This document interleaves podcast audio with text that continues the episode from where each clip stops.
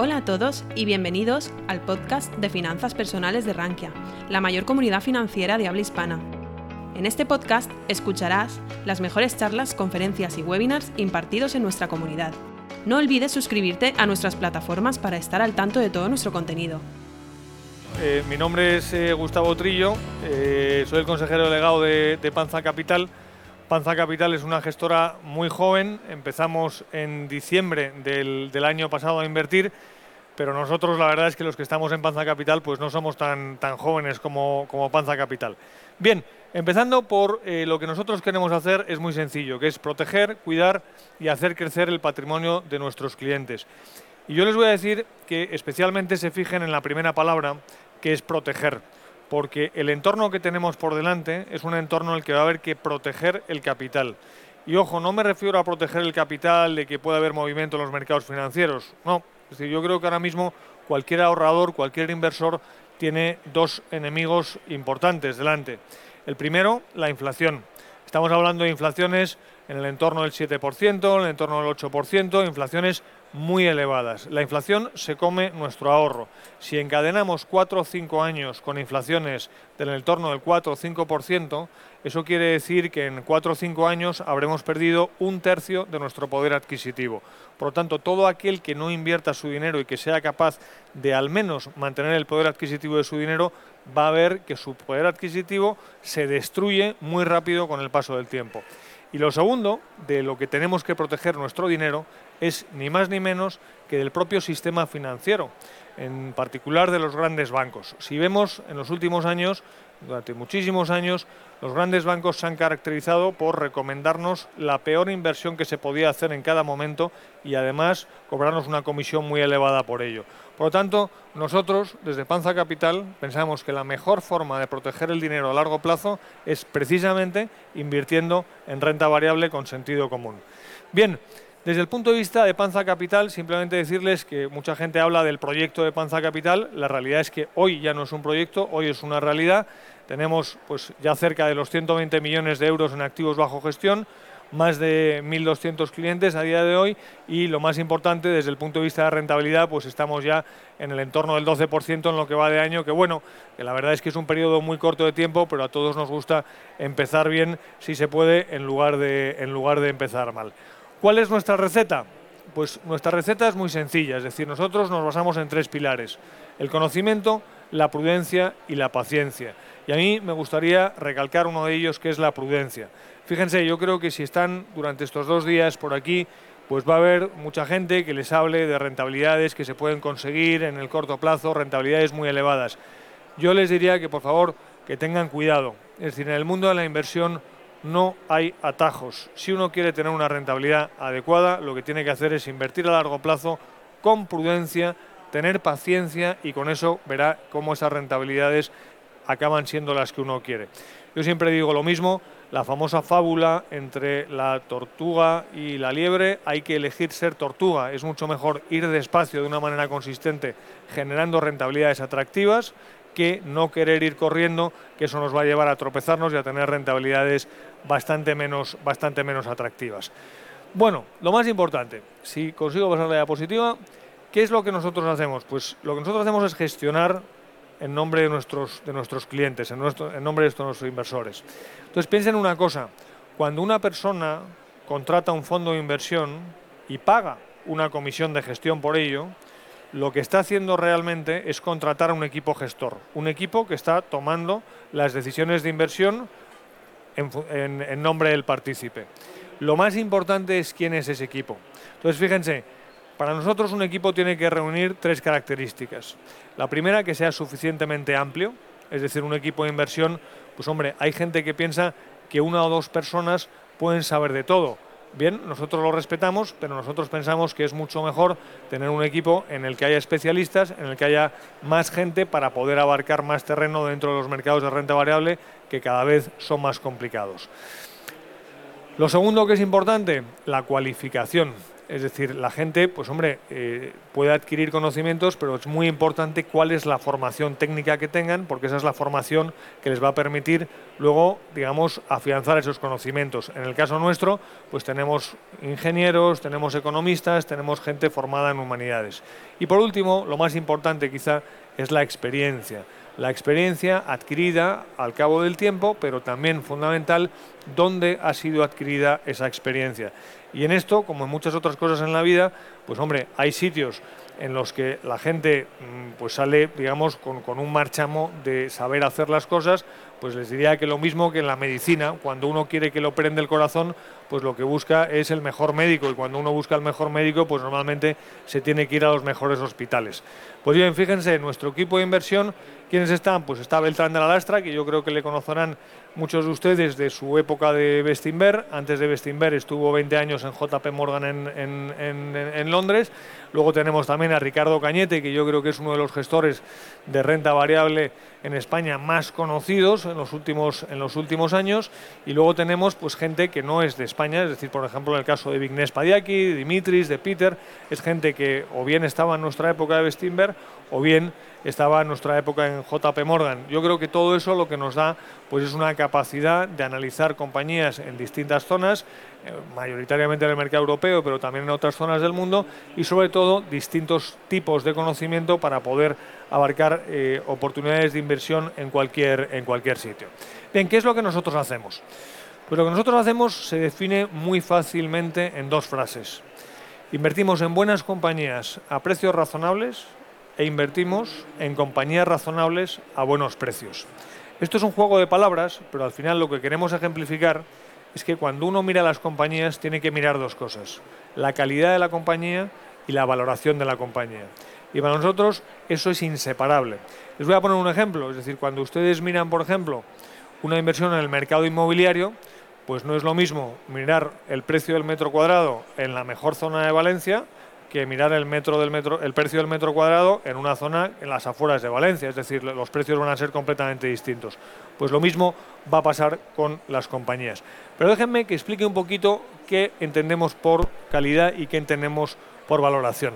Lo primero, desde el punto de vista de la calidad, ¿qué es? Pues el análisis fundamental.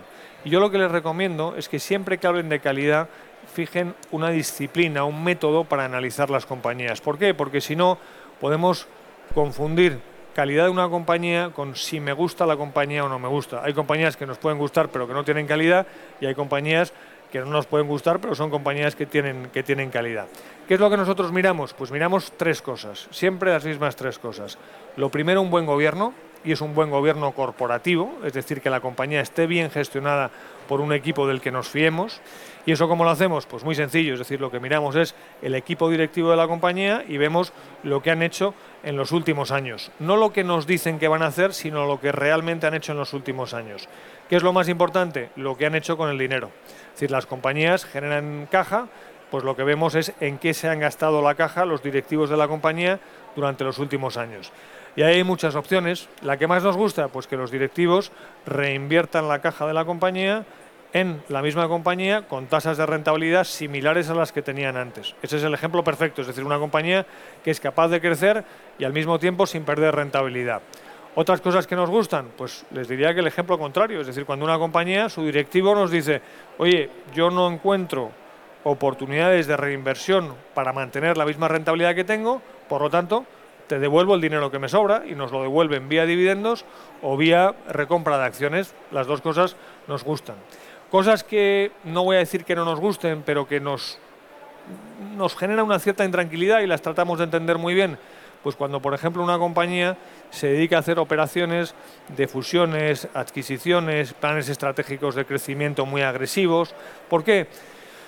Pues porque esas operaciones tan interesantes de, adquisiciones, de fusiones, pues a veces generan valor para el accionista, pero la mayoría de las veces no generan valor para el accionista, sino lo que están haciendo es básicamente construir un imperio para el propio equipo directivo, pero no para sus accionistas. Pero fíjense, dentro del buen gobierno no solamente está cómo tratan a los accionistas, que es fundamental, pero también cómo tratan al resto de los interesados en la compañía. ¿Quiénes son los interesados en la compañía? Pues empezando por sus empleados, sus clientes, sus proveedores, cómo se llevan con los reguladores, si tienen una estructura fiscal compleja o es una estructura fiscal clara. Todo eso a nosotros nos importa muchísimo. ¿Por qué? Porque lo que queremos estar seguros es que las compañías tienen planes de seguir creciendo y haciéndolo bien a muchos años. No que están, como nos encontramos en muchos casos, equipos directivos que lo que quieren es maximizar su retribución durante los siguientes dos o tres años y a partir de ahí, pues Dios dirá, ¿no? Por lo tanto, el buen gobierno es fundamental y yo lo resumiría en una frase no vamos a invertir en una compañía de la que no nos fiemos de su equipo directivo. Por mucho que nos guste lo demás, si no nos fiamos del equipo directivo no invertimos. Lo segundo que miramos, que sea un buen activo. Un buen activo que es, pues que tenga un buen margen, que tenga ventajas competitivas, que esas ventajas competitivas sean sostenibles a lo largo del tiempo. Es decir, es una pregunta a la que tendríamos que responder, es si esa empresa no existiese hoy, ¿la inventaríamos o no la inventaríamos? Y si no la inventaríamos, pues yo les diría que lo mejor es no invertir. Y por último, buen crecimiento. Y fíjense que hemos puesto buen crecimiento y no mucho crecimiento, porque claramente una compañía con muy poco crecimiento pues no suele ser una inversión atractiva. ¿eh? Puede ser compañías con problemas estructurales serios. Pero una compañía que crece demasiado tampoco nos gusta. ¿Por qué? Porque cuando una compañía tiene un crecimiento muy elevado, lo que nos puede estar diciendo es que es un sector que todavía no es un sector maduro. Y en un sector que no es maduro, lo más normal es que lleguen nuevos competidores y esos nuevos competidores empujen hacia abajo los márgenes y también las expectativas de crecimiento. Por ponerle un número, ¿qué es lo que nos gusta? Pues compañías que están creciendo en ventas no menos de un 3% y no más de un 20%. Ese sería un poquito el rango en el que nosotros nos movemos. La media de nuestra cartera, desde el punto de vista del crecimiento de ventas, está en el entorno del 5%. Bien, si pasamos a la parte de valoración, pues la valoración aunque parece algo muy complicado, les diría que es quizá la parte más sencilla. Es decir, valorar una compañía no deja de ser un ejercicio de matemáticas pues de, primero de carrera. ¿no? Es decir, es simplemente eh, traerse los flujos futuros de una compañía, actualizarlos a valor presente a una determinada tasa de descuento. Eso es relativamente, relativamente fácil. Es verdad que hay compañías que son mucho más fáciles de valorar que otras, porque hay compañías que es mucho más fácil de estimar los flujos futuros que otras compañías. Por ejemplo, aquí hemos traído dos ejemplos, es decir, las buenas compañías y compañías razonables, buenas compañías, unas compañías que van creciendo todos los años de una manera muy estable, pues esa es muy fácil valorarlas. En cambio, hay otras compañías que uno dice, no, es que eh, yo traigo los flujos, pero claro, vaya usted a saber cuál es el flujo de los próximos cinco años, de los próximos 10 años, porque son compañías, son compañías muy cíclicas.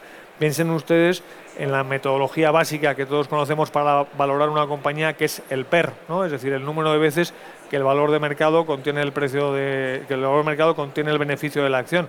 Bueno, pues claro, es que no es lo mismo esta compañía. Si uno aplica un PER, pues más o menos le va a salir el mismo valor independientemente del año que lo haga Mientras que si uno utiliza esto, ¿qué año utilizo yo para calcular el PER?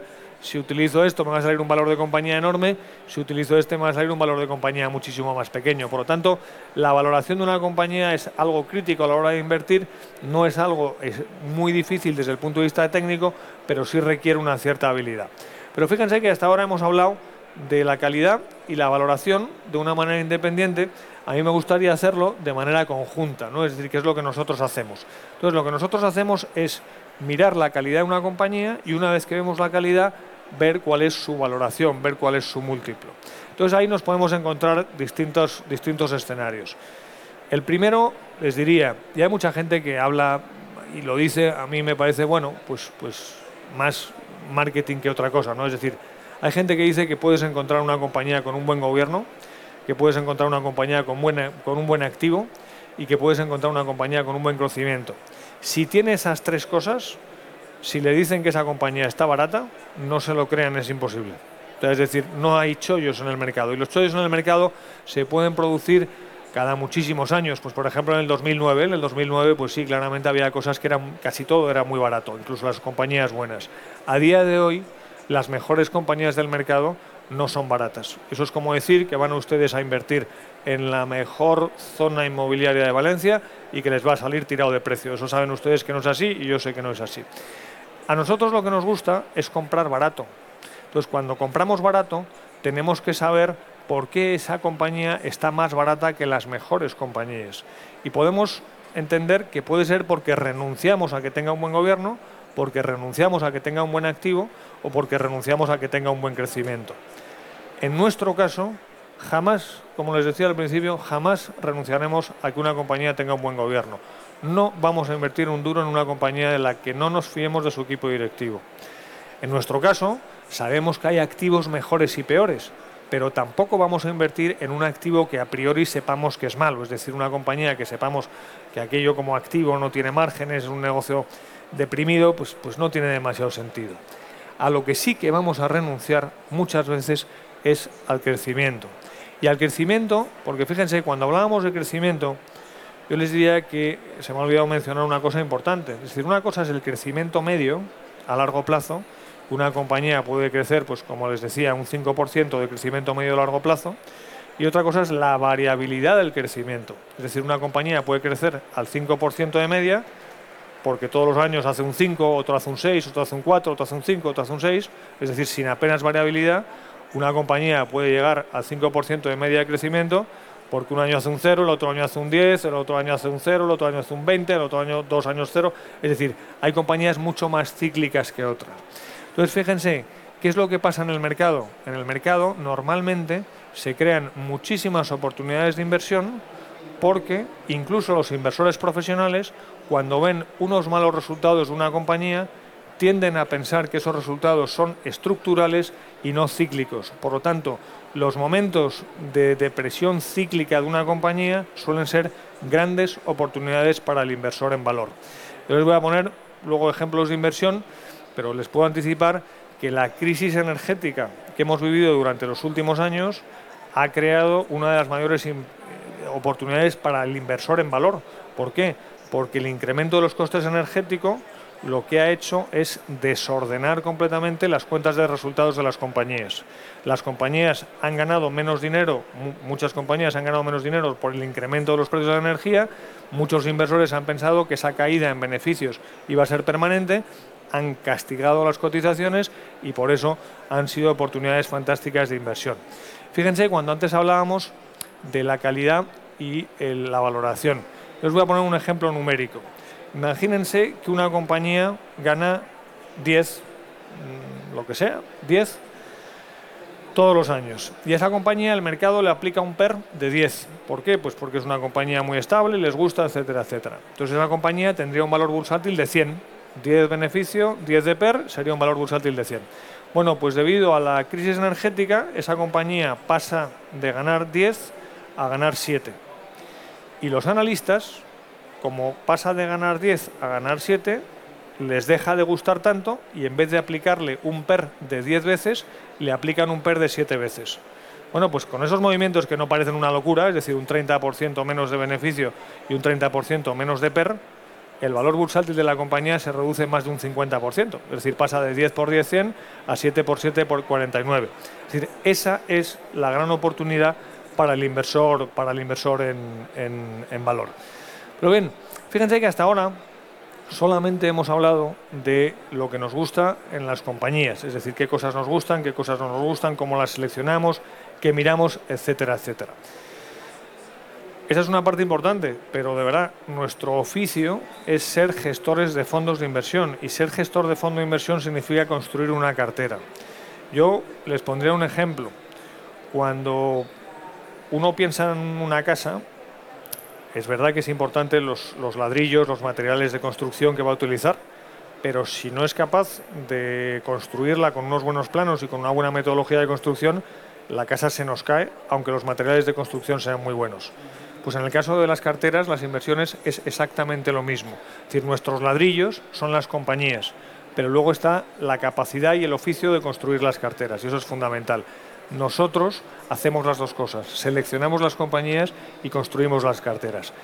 ¿Qué significa o por qué tenemos que construir bien una cartera? Es nuestra, no nuestra mejor herramienta, nuestra única herramienta para gestionar el riesgo de la cartera. ¿Y por qué queremos gestionar el riesgo de la cartera? Pues por una cuestión muy sencilla, es decir, lo que queremos es beneficiarnos lo máximo posible de nuestros aciertos y al mismo tiempo que nuestros errores, que se producen, se han producido, se seguirán produciendo, no nos impacten demasiado la rentabilidad de nuestras carteras. ¿Y cuál es la receta básica para, construir carteras? La diversificación. Pero ojo, que no es solamente una diversificación a nivel de las posiciones de, de, las compañías, es decir, nosotros no queremos tener pues mucho peso en una misma compañía, sino que tampoco queremos tener ni demasiado peso en un sector ni demasiado peso en una geografía determinada, ni demasiado peso en una temática determinada. Les voy a explicar este tema de la temática porque es importante. Es decir, nosotros podríamos llegar a tener, podríamos llegar a tener, si hiciésemos mal las cosas, muy poco riesgo por título, es decir, una cartera diversificada en muchos títulos, muy poco riesgo por sector, muy poco riesgo geográfico y tener un riesgo temático en nombre. Les voy a poner un ejemplo. Imagínense, que no es el caso, que nosotros tuviésemos una visión positiva sobre el sector de los vehículos eléctricos. Bueno, pues eso nos llevaría a tener una posición, por ejemplo, en un fabricante de vehículos eléctricos. Podríamos tener también un fabricante de baterías. Podríamos tener una empresa que se dedicase al litio, que es el principal componente de las baterías de los coches. Podríamos tener compañías de software que se dediquen a hacer programas para conducción asistida. Es decir, podríamos tener muchísimas cosas dentro de la cartera, pero todas ellas funcionarían bien o mal en función de la evolución del coche eléctrico. Eso para nosotros es un riesgo de concentración y eso es lo que tratamos, lo que tratamos de evitar porque vamos a ver, lo que no queremos es que nuestras carteras funcionen bien o mal por una sola decisión, sino tienen que funcionar bien por muchas decisiones pequeñas al mismo tiempo. Dicho esto, ¿qué es lo que ofrecemos en eh, Panza Capital? Pues nosotros ofrecemos lo que sabemos hacer, lo que hemos hecho toda la vida, lo que llevamos haciendo pues, prácticamente 30 años, que es esa combinación entre compañías de mucha calidad y entre compañías con valoraciones atractivas. ¿Por qué decimos combinación? Pues que hay momentos en los mercados en los que merece la pena estar en compañías que tengan una valoración muy atractiva y hay momentos en los mercados en los que merece la pena esperar en compañías de mucha más calidad. Hoy, por ejemplo, les diría que es un momento extraordinario para la inversión en valor. ¿Por qué?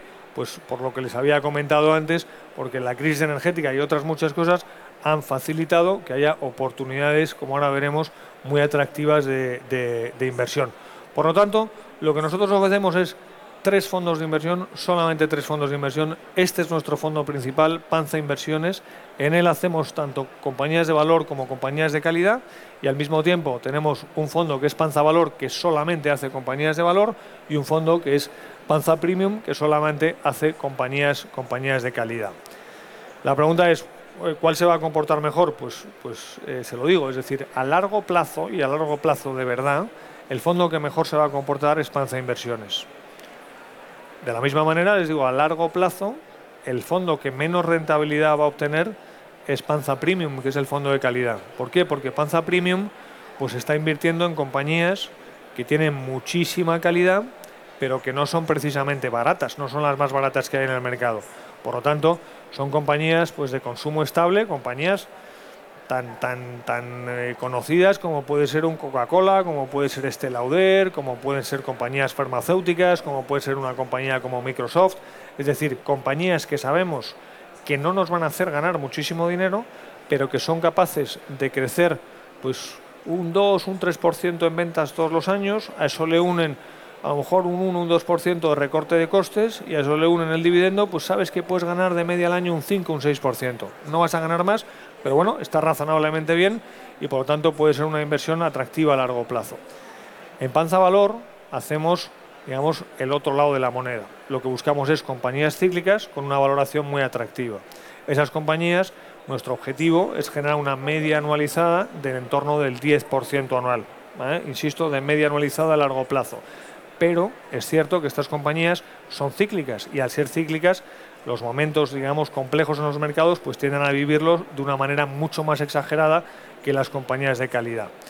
Y en el caso de Panza Inversiones lo que generaremos es una rentabilidad que a largo plazo será superior a cualquiera de estos dos fondos. ¿Por qué? Porque estaremos en las compañías de valor cuando sea el mejor momento para invertir en compañías de valor y estaremos en las compañías de calidad cuando sea el mejor momento de invertir en las compañías, en las compañías de calidad.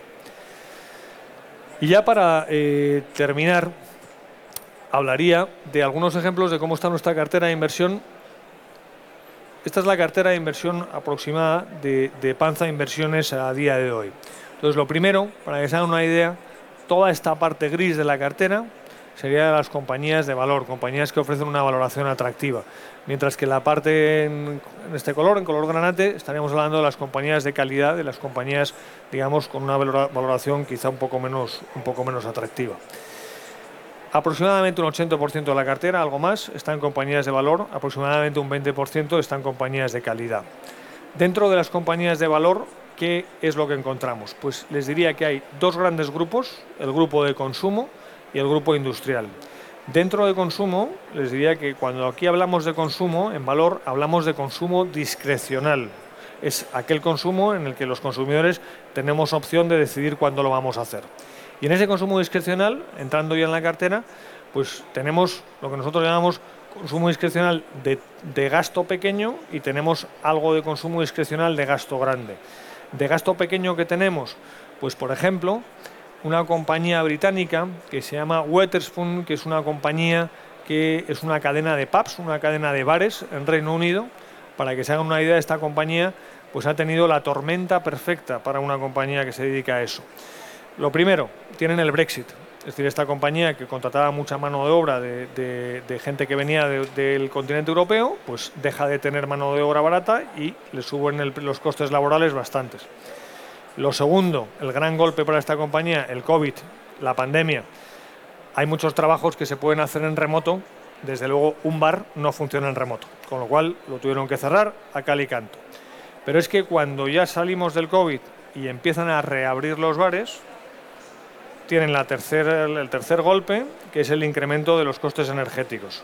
Para que se hagan una idea, el bar medio, el, típico bar que opera esta cadena, tenía un coste energético antes de la crisis energética que pagaba de media 35.000 libras. Bueno, pues después de la crisis energética pasan de pagar 35.000 libras a pagar 90.000 libras. Es decir, prácticamente multiplicado por tres el coste de la energía. Pero es que para que sean capaces de ubicarlo en la cuenta de resultados, es decir, ese bar que pasa de pagar 35.000 libras a 90.000 libras, su cuenta de resultados anual era que ganaba alrededor de 120.000 libras. Por lo tanto, el incremento del coste de la energía se ha comido totalmente la cuenta de resultados. Bien, ante eso hay dos opciones. La primera, ser un inversor cortoplacista y pensar, primero, que los ingleses después del COVID no van a volver a los bares, lo cual, bueno, es una idea.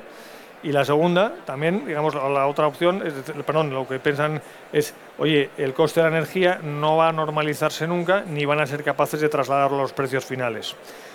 En Paza Capital pensamos otra cosa, es decir, pensamos, hombre, que los ingleses no vuelvan a los bares es una opción, pero no es nuestro escenario principal, por decirlo de alguna manera. Y lo segundo, que los costes de energía o bien se normalizan o bien lo más normal es que ese incremento de los costes se traslade a los precios finales de los productos, que es lo que está pasando. Y esa, compañía además nos gusta porque su directivo tiene una posición muy importante en la compañía, etcétera, etcétera. Eso es un ejemplo.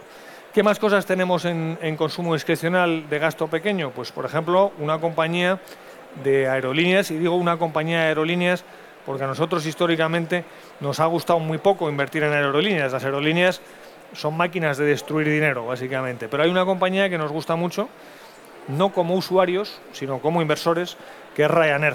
Ryanair, yo creo que todos ustedes la conocen, algunos habrán tenido la oportunidad, no sé si de disfrutarla o de sufrirla como, como usuarios, pero es una compañía que tiene muchas cosas que nos gustan. Es una compañía en la que su eh, consejero delegado, este señor que le habrán visto anunciar sus tarifas eh, disfrazado de torero y algunas excentricidades más, pues ese señor tiene 700 millones de euros de su propio dinero invertido en la compañía. Este señor empezó como director financiero de esa compañía, no era el fundador. El fundador era un señor que se llamaba Ryan.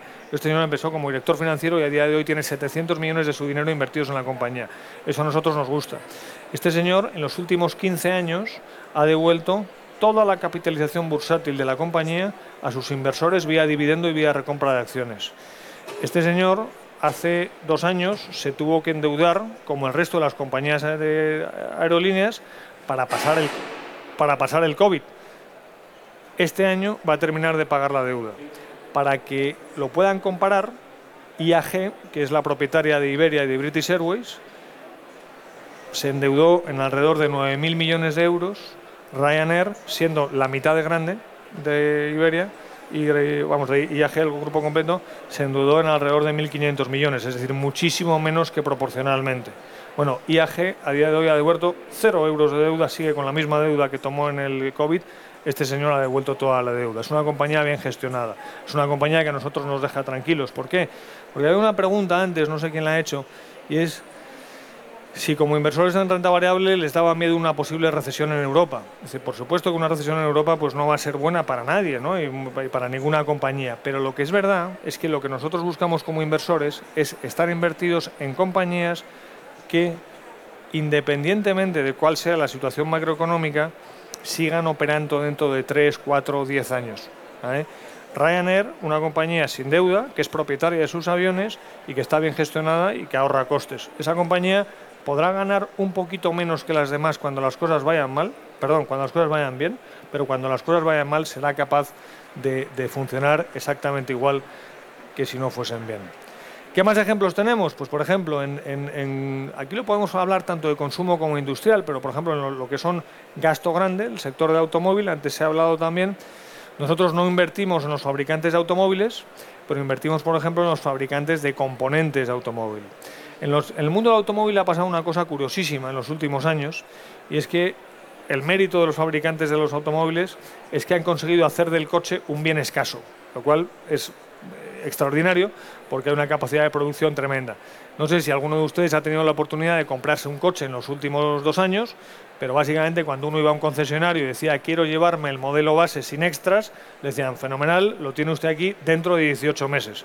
Y decía, hombre, no, yo 18 meses no me puedo esperar, necesito un coche ya. Entonces decía, ah, bueno, pues en vez del modelo base tenemos otro modelo que es un poquito mejor, con unos cuantos extras más, con lo cual uno se acababa gastando el doble de lo que tenía pensado y eso ha llevado a que durante los últimos años, para que se hagan una idea, la industria global del automóvil producía en torno a los 100 millones de unidades, ahora mismo están produciendo en torno a 75 millones de unidades, es decir, una caída enorme, un 25% de la cantidad de coches fabricados.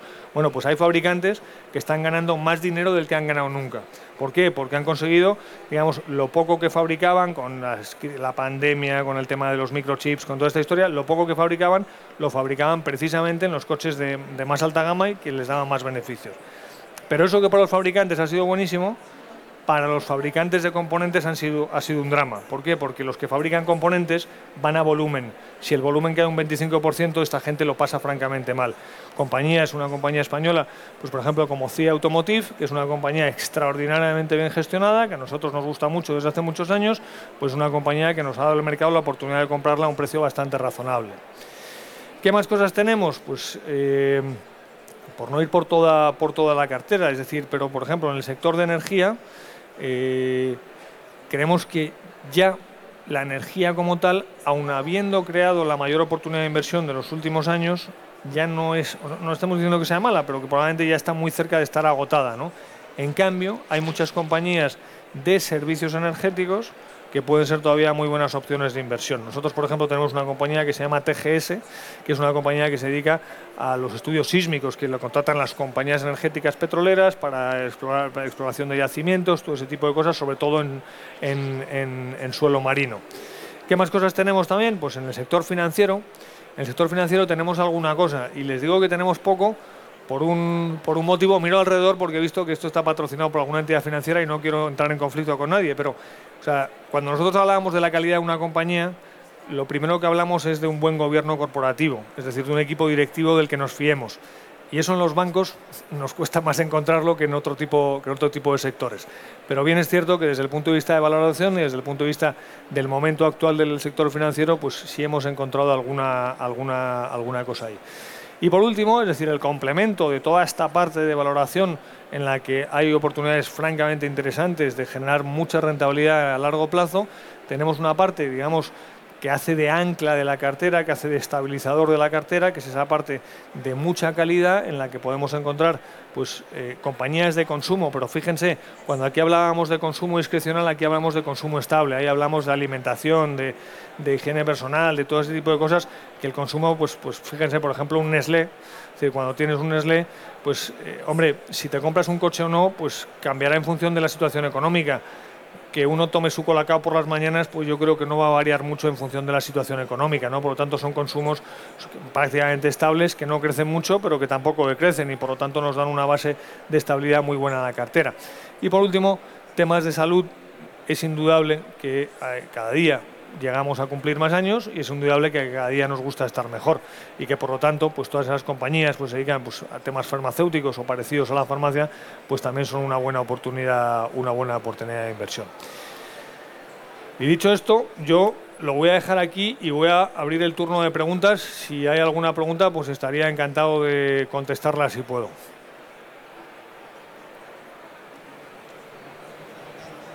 Hola, ¿qué? Mira, yo mi, mi primera pregunta sería un poco más genérica y es que has comentado que la mayoría del equipo de inversión viene de Bestinver. Entonces quería saber qué diferenciación a mí como inversor me puede aportar Panza Capital. Y luego la segunda un poco más específica y es en relación a la estrategia que está llevando Panza eh, en relación al cambio de divisa. Porque ahora mismo con todas las fluctuaciones que están habiendo con los bancos europeos, los tipos de interés, si vosotros estabais eh, jugando algún tipo de estrategia en ese. Perfecto. Vamos a ver, la, primera respecto a Bestinver, es decir, hay una parte importante del equipo de, inversión que viene de, de Bestinver, es decir, ahí nuestro director de inversiones, que también es presidente de la compañía, que es Beltrán Lastra, estuvo en Bestinver desde el año 2014 hasta el año 2020 eh, eh, y antes de eso estuvo 20 años en, JP Morgan. Entonces lo que siempre dice es que el equipo de inversión es la combinación de la, mejor gente con la que él ha tenido oportunidad de trabajar en, estos años. Hay cuatro personas que, son de, que han pasado por Bestinver y hay dos personas que no habían pasado por Bestinver que venían directamente de, JP Morgan. ¿Cuál es la diferencia entre uno y otro? Pues la verdad es que me pone en una situación un poco complicada, pero vamos, yo le diría eh, que le vaya fenomenal a, a yo encantado. Eh, sí es verdad que Bestinver, eh, pues lo que han optado por, por hacer muchas cosas, lo cual me parece fenomenal. Nosotros hemos optado por hacer muy pocas. Entonces, no hay ninguna regla matemática que te diga que si haces más cosas te salen peor que si haces pocas, pero yo esto lo veo, y perdóneme por la simplicidad de, de la comparación, casi como un restaurante. O sea, es decir, cuando tú eres especialista en chuletones, los chuletones te salen muy bien, sigue haciendo chuletones. No te pases a hacer otra cosa porque probablemente la otra cosa no te va a salir tan bien y en cambio lo que hacías bien vas a empezar a despistarte y te va a salir peor. Entonces, bueno, son distintas opciones, eh, cada uno tiene su forma de hacer las cosas. Respecto a la segunda, el tema de la divisa, pues una eh, pregunta interesante. Vamos a ver, nosotros invertimos principalmente en Europa, lo cual en el Reino Unido pues también estamos invirtiendo o en, en, coronas suecas y tal.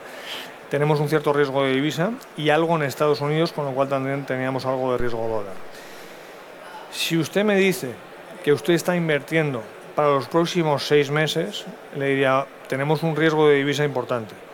Si usted me dice que está invirtiendo para los próximos cinco años, le diría que el riesgo de divisa es, es marginal. Y le digo por qué si nuestro objetivo de rentabilidad es generar un 10% de media anualizado, eso significa que a 7 años uno está duplicando el capital. En ese tipo de movimientos lo que te haga la divisa es prácticamente marginal, es decir, no tiene, no tiene prácticamente impacto. En cambio, insisto, si uno va a seis meses, la divisa sí que le puede tener un impacto muy serio en su rentabilidad. Pero yo le diría que si invierta seis meses, que no invierta con nosotros. porque de verdad no sabemos invertir a seis meses, lo nuestro es a 5 o 10 años.